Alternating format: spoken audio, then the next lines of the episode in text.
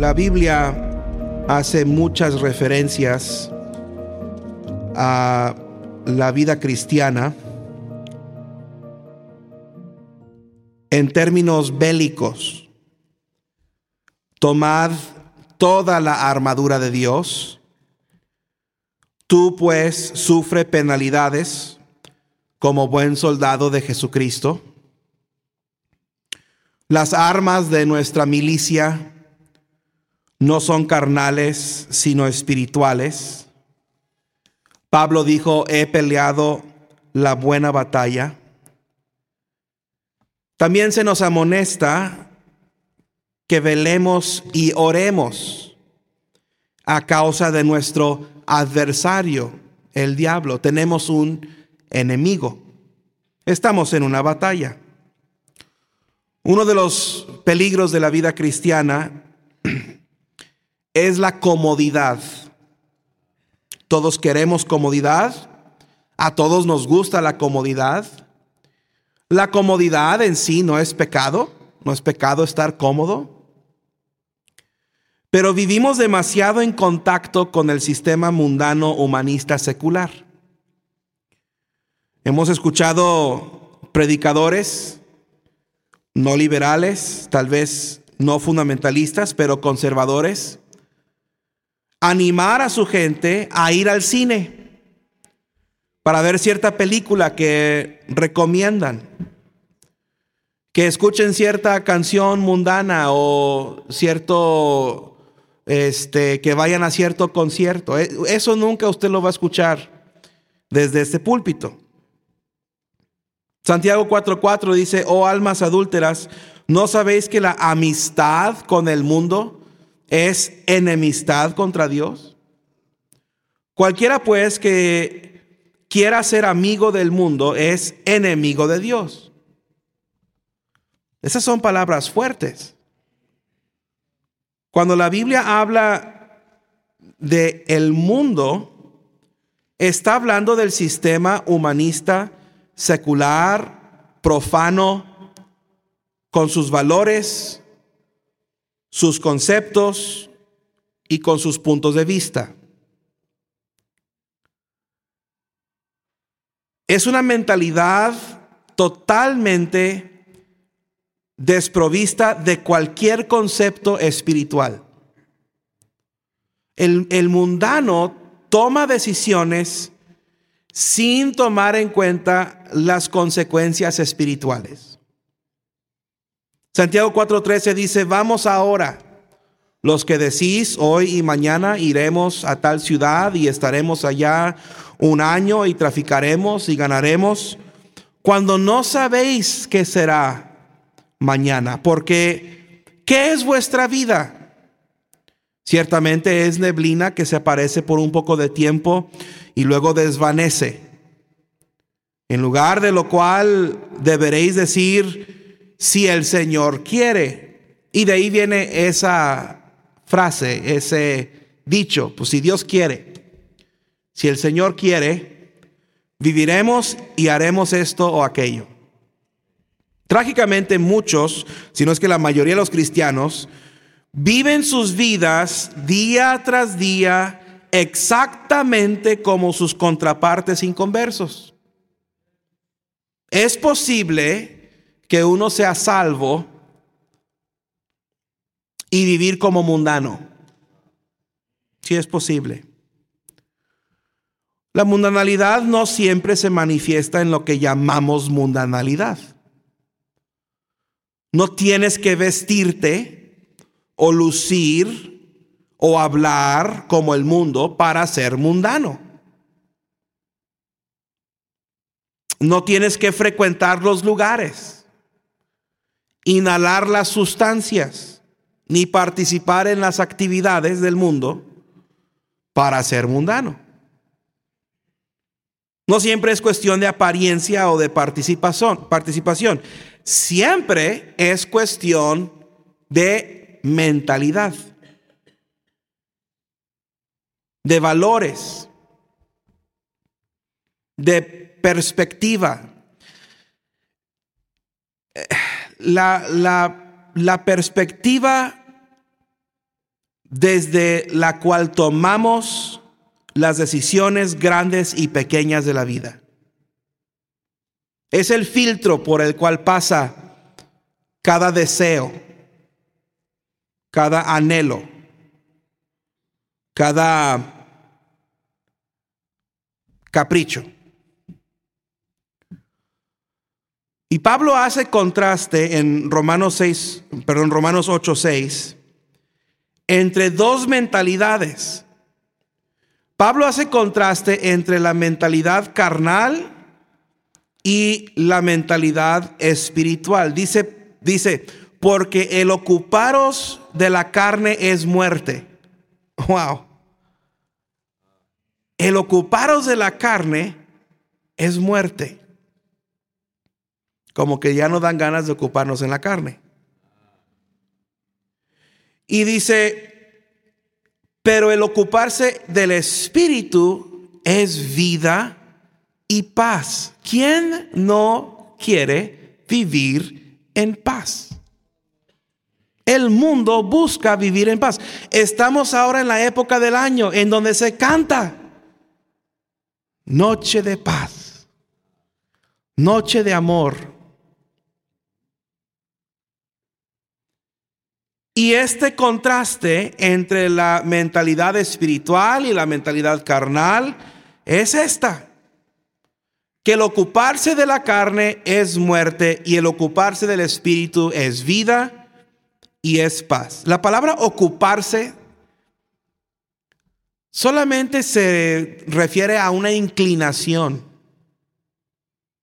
Es aquello que nos atrae o aquello que preferimos. Estamos hablando en, este mes, hoy concluimos hablando acerca de convicciones, estándares, estamos hablando acerca de preferencias, estamos hablando acerca de principios bíblicos y preceptos bíblicos.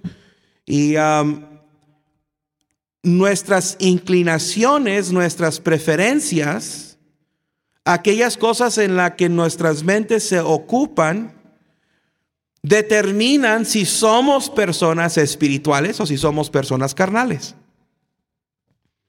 En el versículo 7, ahí de Romanos capítulo 8, si usted está ahí, dice, por cuanto los designios de la carne son enemistad contra Dios, porque o se sujetan a la ley de Dios, ni tampoco pueden. Y los que viven según la carne no pueden agradar a Dios. Mas vosotros no vivís según la carne, sino según el Espíritu. Es imposible vivir una vida cristiana victoriosa y pensar como el mundo. Es imposible agradar a Dios y pensar como el mundo. Seguir los designios de la carne es imposible vivir en la bendición de Dios y decidir y pensar como el mundo decide y piensa. Primera Corintios 2:16 dice que tenemos la mente de Cristo. El que es salvo, el redimido, tiene acceso al mismo proceso mental, intelectual que Cristo. Ahora, no significa que somos iguales de inteligentes que el Señor Jesús o que sabemos todo lo que Él sabe, lejos de eso. Pero podemos tomar nuestras decisiones, podemos elegir y hacer nuestras determinaciones desde la misma perspectiva y con los mismos valores con los que Cristo los hacía. Juan 8:29 dice, porque el que me envió, el Señor Jesús dice, conmigo está. No me ha dejado solo el Padre, porque yo hago siempre lo que le agrada. Compare eso con Romanos 6, Y los que viven según la carne no pueden agradar a Dios. Mas vosotros no vivís según la carne, sino según el Espíritu Santo. El Señor Jesús vino para hacer lo que a su, hacer lo que a su Padre le agradaba. Y cuando nosotros hacemos lo que a nuestro Padre le agrada, estamos viviendo como Jesús vivió. Primera de Tesalonicenses 4.1 dice, por lo demás, hermanos, os rogamos y exhortamos en el Señor Jesús, que de la manera que aprendisteis de nosotros, como os conviene conduciros y agradar a Dios, así abundéis más y más. Nada en la vida del cristiano es más importante que agradar a Dios. Todo lo que hacemos, todo lo que decimos, a cualquier lugar a donde vamos, debemos de tener en mente el buscar agradar a Dios. En Hebreos 13, versículos 20, y 21, en los, en los últimos comentarios a los hebreos, el autor de este libro, que posiblemente fue el apóstol Pablo, dice, y el Dios de paz, Hebreos 13:20, y el, y el Dios de paz que resucitó de los muertos a nuestro Señor Jesucristo, el gran pastor de las ovejas, por la sangre del pacto eterno, os haga aptos en toda obra buena para que hagáis su voluntad, haciendo Él en vosotros lo que es agradable delante de Él por Jesucristo, al cual sea gloria por los siglos de los siglos. Amén. Ahora, ¿por qué predicamos la separación bíblica? ¿Por qué definimos no solo el pecado, sino las cosas que inducen al cristiano al pecado. ¿Por qué insistimos que el cristiano viva una vida apartada de la contaminación del mundo? ¿Para lucir más espirituales? ¿Para presumir que somos mejores que los demás? No. Es para que vivamos de manera que agrade a Dios. Y es imposible vivir esa clase de vida y al mismo tiempo vivir en amistad íntima con el mundo. Tiene que haber una separación física, emocional y mental del sistema mundano humanista, secular. Somos diferentes. Regresando al principio del mensaje, a la referencia de los reposados en Sión que leímos ahí en... Ah, bueno, cuando suena un celular en la iglesia, al pastor le tiene que comprar unos chocorroles y una Coca Light. Gracias a Dios. es, es un celular, ¿dónde está? Allá está atrás. ¿De quién será? Hoy, hoy me voy a disfrutar una coca light y unos chocorroles.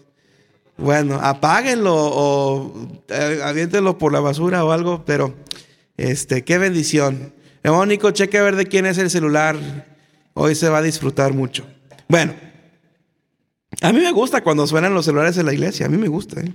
yo lo disfruto. ¿Se acuerdan que leímos eh, Amós 6.1? Es muy difícil que un cristiano viva en una proximidad tan cercana con el mundo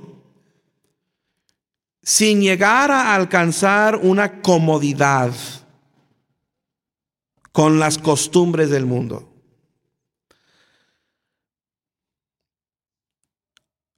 Es muy difícil que un cristiano esté cómodo con el mundo.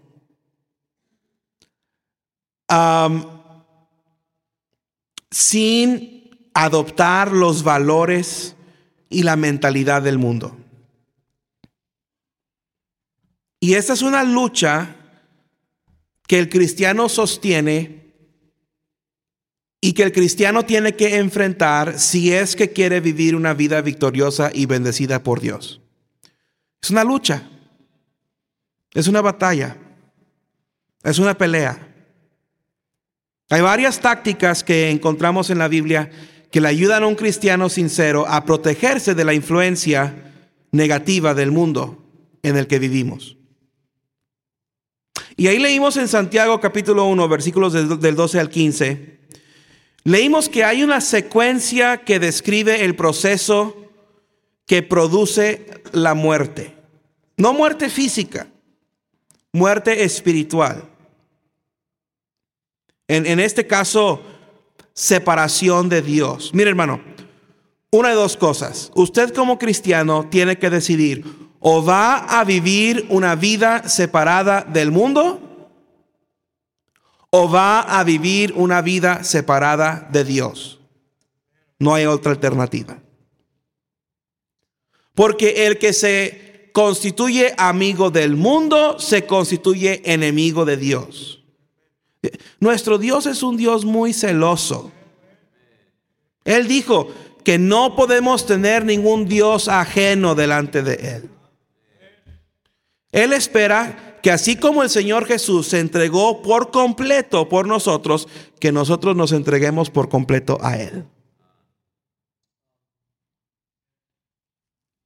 Entonces Santiago 1, 12 al 15 nos habla de esta muerte, que esta muerte es separación de Dios. Y hay siete pasos que el cristiano debe evitar para vivir una vida que, eh, que, el cristiano debe evitar para poder vivir una vida que agrada a Dios y una vida que Dios pueda bendecir.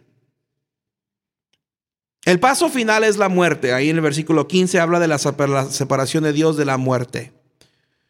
En versículo 12, primero dice, bienaventurado el varón que soporta la tentación. Esto habla de resistencia. Tentación es el primer paso hacia la separación. Versículo 13 dice, cuando alguno es tentado, no diga que es tentado de parte de Dios. Porque Dios no puede ser tentado por el mal, ni Él tienta a nadie. Entonces, ¿cómo evito ser tentado? Bueno, tengo que evitar la ocasión de la tentación. Tengo que evitar la oportunidad de ser tentado. Cada uno de nosotros batallamos con el pecado que nos asedia. Cada uno de nosotros batallamos con ese pecado favorito. Y no se equivoque, hermano, todos batallamos con el pecado. Alguien dijo el otro día, ay, pastores, es que usted, ya nos vamos dando cuenta que usted es una persona normal como nosotros.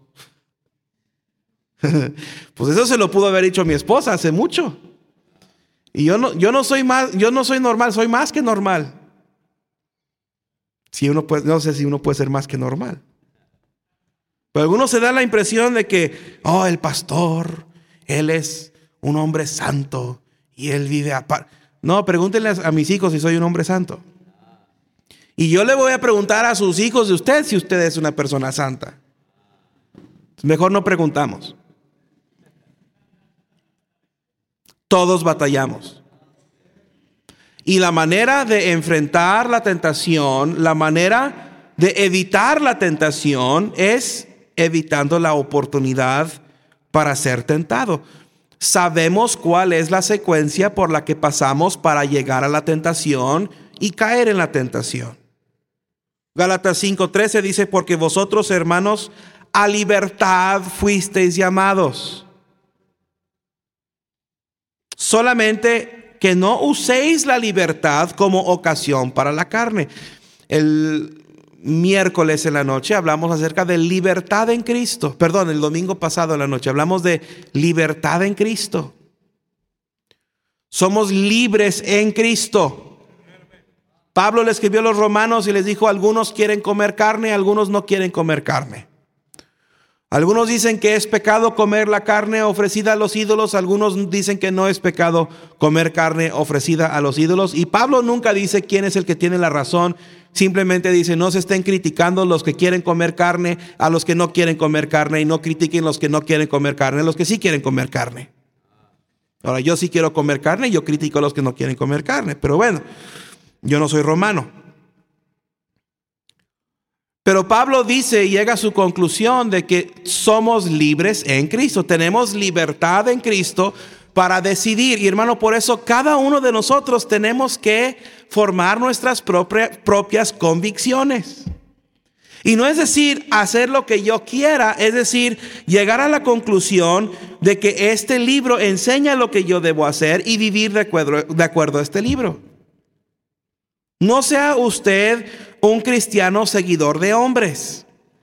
No forme convicciones en su vida porque el pastor dice que usted debe tener esas convicciones. Ahora, yo le puedo ayudar a empezar a vivir una vida con convicciones y una vida con estándares, pero no siga viviendo así nada más porque el pastor dice que debe de vivir así. Pablo dice que somos llamados a ser libres, pero que no usemos la libertad como ocasión para la carne. No usemos la libertad en Cristo para decir, ah, bueno, entonces yo puedo hacer lo que yo quiera y puedo pecar todo lo que yo quiera y al cabo Dios me va a perdonar. Dice, continúa diciendo Gálatas 5:13, sino servíos por amor los unos a los otros. Romanos 13, 14 y 13. Andemos como de día, honestamente, no en glotonerías y borracheras y envidias, sino vestidos del Señor Jesucristo y no proveáis para los deseos de la carne. Eso quiere decir, evita las oportunidades, evita las ocasiones, no proveas para los deseos de la carne. La forma de evitar la tentación y la, la, subsecuente muerte que produce es simplemente no proveer para los deseos de la carne. No frecuentar los lugares donde soy tentado. No entretener los pensamientos que me tientan. No ver lo que me tienta. No participar en conversaciones que me tientan. Y luego ahí en Santiago 1.14 dice, sino que cada uno es tentado cuando de su propia concupiscencia es atraído y seducido. Concupiscencia es deseo incorrecto. Es lo que quiere decir esa palabra. Codicia.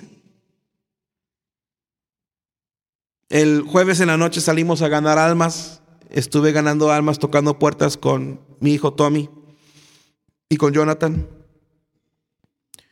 Y um, Tommy y yo llegamos, estábamos eh, platicando con un señor, y no, no me acuerdo bien su nombre, y le pregunté, si usted muriera hoy, ¿está 100% seguro de ir al cielo? Y me dijo, sí, yo voy al cielo.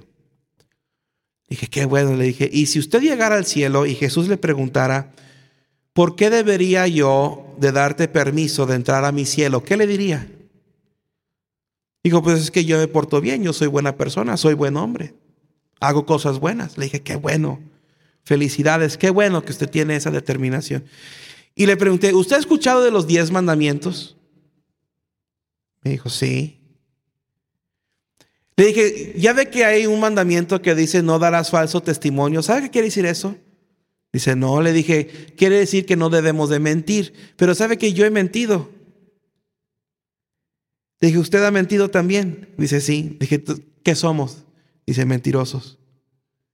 Dije, y la Biblia dice también que no debemos de codiciar.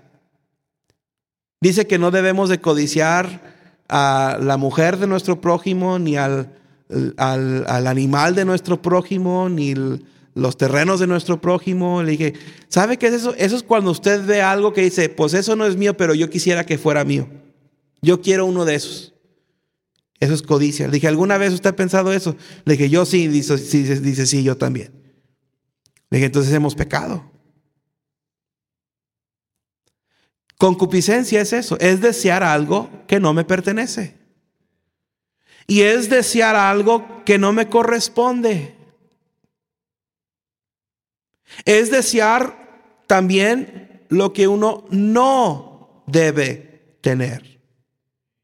Pero mire la palabra propia, sino que cada uno es tentado cuando de su propia concupiscencia es atraído y seducido. En otras palabras, cada uno tiene su propia concupiscencia. es algo que en particular le tienta. Como le digo, todos tenemos las cosas con las que batallamos. Lo que tienta a uno, tal vez no tienta a otro. Hay cosas con las que yo batallo y no le voy a decir cuáles son. Pero hay cosas con las que no batallo. Simplemente no me atraen. Jamás he visto a alguien fumando un cigarro y he pensado, ah, ¿cómo se me antoja un cigarro? Ahora, me gusta andar con alguien que está fumando y agarrarlo de segunda mano, ¿verdad? Pero... ah, les dije que no les iba a decir, ¿verdad? Hay cosas que siempre, hay, hay, hay, hay cosas que para otros ellos batallan con eso y yo simplemente nunca me ha pasado por la mente. No lo quiero, no lo deseo. Es como cuando llego aquí a la tiendita, aquí con Carlos, aquí arribita, y ahí están los muchachos allá afuera tomándose sus cervezas. Ni una vez en mi vida he pensado, ay, qué rica cerveza, ¿cómo se me antoja una? Para mí huelen feo. Yo no quiero, no, no se me antoja, no quiero. Nunca, nunca he ido al refrigerador donde están las cervezas y he dicho, ay Señor, ayúdame con esta tentación que no puedo. Nunca, jamás. Ahora, me paro enfrente donde está la Coca Light y ahí, ahí, ahí batallo.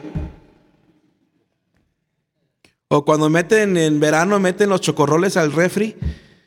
Híjole, ahí, cuidado, oren por mí, hermanos.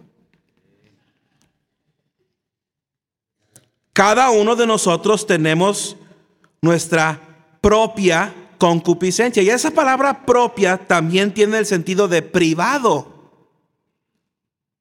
Nuestra concupiscencia privada, algo que nadie más conoce. Algo que nadie más sabe de nosotros. Segundo de Reyes 17, 9 Dice, y los hijos de Israel hicieron secretamente cosas no rectas contra Jehová, su Dios. Tal vez estas son las cosas más difíciles de tratar, porque nadie más las conoce. Nuestros pecados externos, nuestros pecados que otros saben, ahí por, por presión por parte de la familia o por no quedar mal con los hermanos de la iglesia o por querer lucir bien o por querer tener un buen testimonio, fácilmente los evitamos, pero cuando se trata de nuestras propias concupiscencias, a lo mejor se batalla más.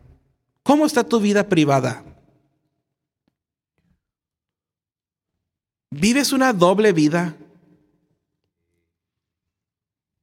¿Hay cosas en tu vida que te avergonzarían si alguien más las descubriera? Ahí es donde la victoria se gana o se pierde. Ahí. Es peligrosamente fácil mantener la apariencia de piedad, pero no negar la eficacia de ella, la eficacia de la piedad. La eficacia de la piedad es la palabra dunamis, significa literalmente poder milagroso, es la misma palabra que se usa en Romanos 1.16, porque no me avergüenzo del Evangelio, porque es poder de Dios para salvación.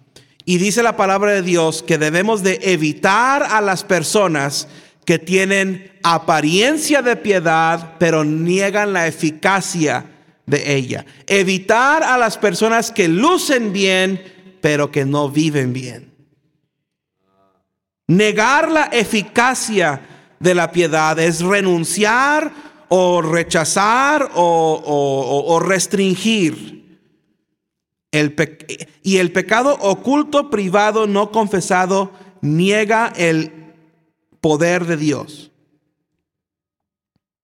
limita el poder de Dios. Cuando tengo pecado en mi vida, pecado no confesado, pecado privado, pecado que nadie más conoce, pecado que no llevo a Dios, pecado que no renuncio, estoy negando la eficacia del poder de Dios para salvar y para santificar. Y luego ahí en el versículo 14 se mencionan dos cosas más. Atraído y seducido. Hay una fuerte atracción en nuestra antigua naturaleza a las cosas del mundo, a, lo carnal, a lo mundanal. Y hermano, es, es casi imposible negar que hay un deleite momentáneo en el pecado. El pecado muy bien puede producir placer, pero es placer momentáneo. Ese deleite es usado por el enemigo para atraer y seducir. Recuerde que Santiago está hablando a cristianos. Santiago está hablando a hermanos de la iglesia. Esos eran cristianos que vivían en el primer siglo. Tal vez esa generación de cristianos, tal vez fue la mejor generación de cristianos de toda la historia. No está describiendo a inconversos. Y no está describiendo a cristianos mundanos. Pero Santiago sabía que el mejor cristiano, el mejor cristiano está expuesto a estos peligros cuando no atiende su vida interior privada, como dice que debe de atenderla. La, la palabra seducido significa atrapado. El pecado nos, nos tiende una, una trampa. el pecado nos, nos pone un lazo al cristiano. Salmo 124, 6 al 8 dice, bendito sea Jehová, que no nos dio por presa a los deleites de ellos.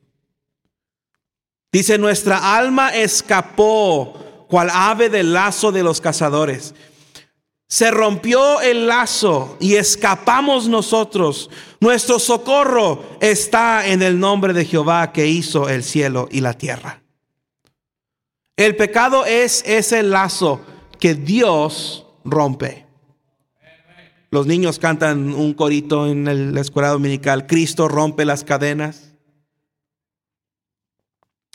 Cristo rompe las cadenas. ¿Sí se la sabe, verdad? Cristo rompe las cadenas. Cristo rompe las cadenas y nos da seguridad. Es exactamente lo que Dios hace en nuestras vidas. Cuando traemos ese pecado secreto, ese pecado que nadie ve y lo ponemos delante de Él en el altar y decimos, Señor, aquí está esto, está mal, ayúdame dame el poder para vencerlo. Santiago 1.15 dice entonces la concupiscencia después que ha concebido da luz el pecado y el pecado siendo consumado da luz la muerte. Lo que queremos evitar es la muerte. Lo que queremos evitar es la separación de Dios. Y hermano, lo digo de nuevo, usted como cristiano tiene una decisión que tomar. ¿Usted vivirá una vida separada del mundo o vivirá una vida separada de Dios? Mire los pasos que llevan a la muerte. Tentación, propia concupiscencia, atracción, seducción, pecado, y finalmente muerte. Me pregunto, ¿con cuál de estas cosas está batallando usted? ¿Te expones innecesariamente a la tentación? ¿Frecuentas lugares, personas pensamientos que te inducen a pecar. ¿Cómo está tu vida privada? Salmo 66, 18 dice, si en mi corazón hubiese yo mirado la iniquidad, el Señor no me hubiera escuchado. Mirar es permitir, es considerar,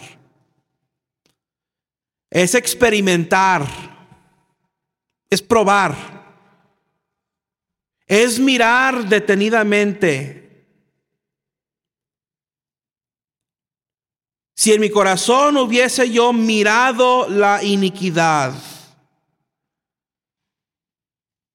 mirar detenidamente la iniquidad en mi corazón, ¿sabe qué es eso? Eso es ponerme cómodo. Ponerme cómodo. ¿Usted está cómodo con el pecado? ¿Se le hace algo ya normal? Ya, es algo parte de la vida. Hay quienes dicen, no, pues es que yo así soy. Ah, tú así eres. No, es que yo ya no voy a cambiar.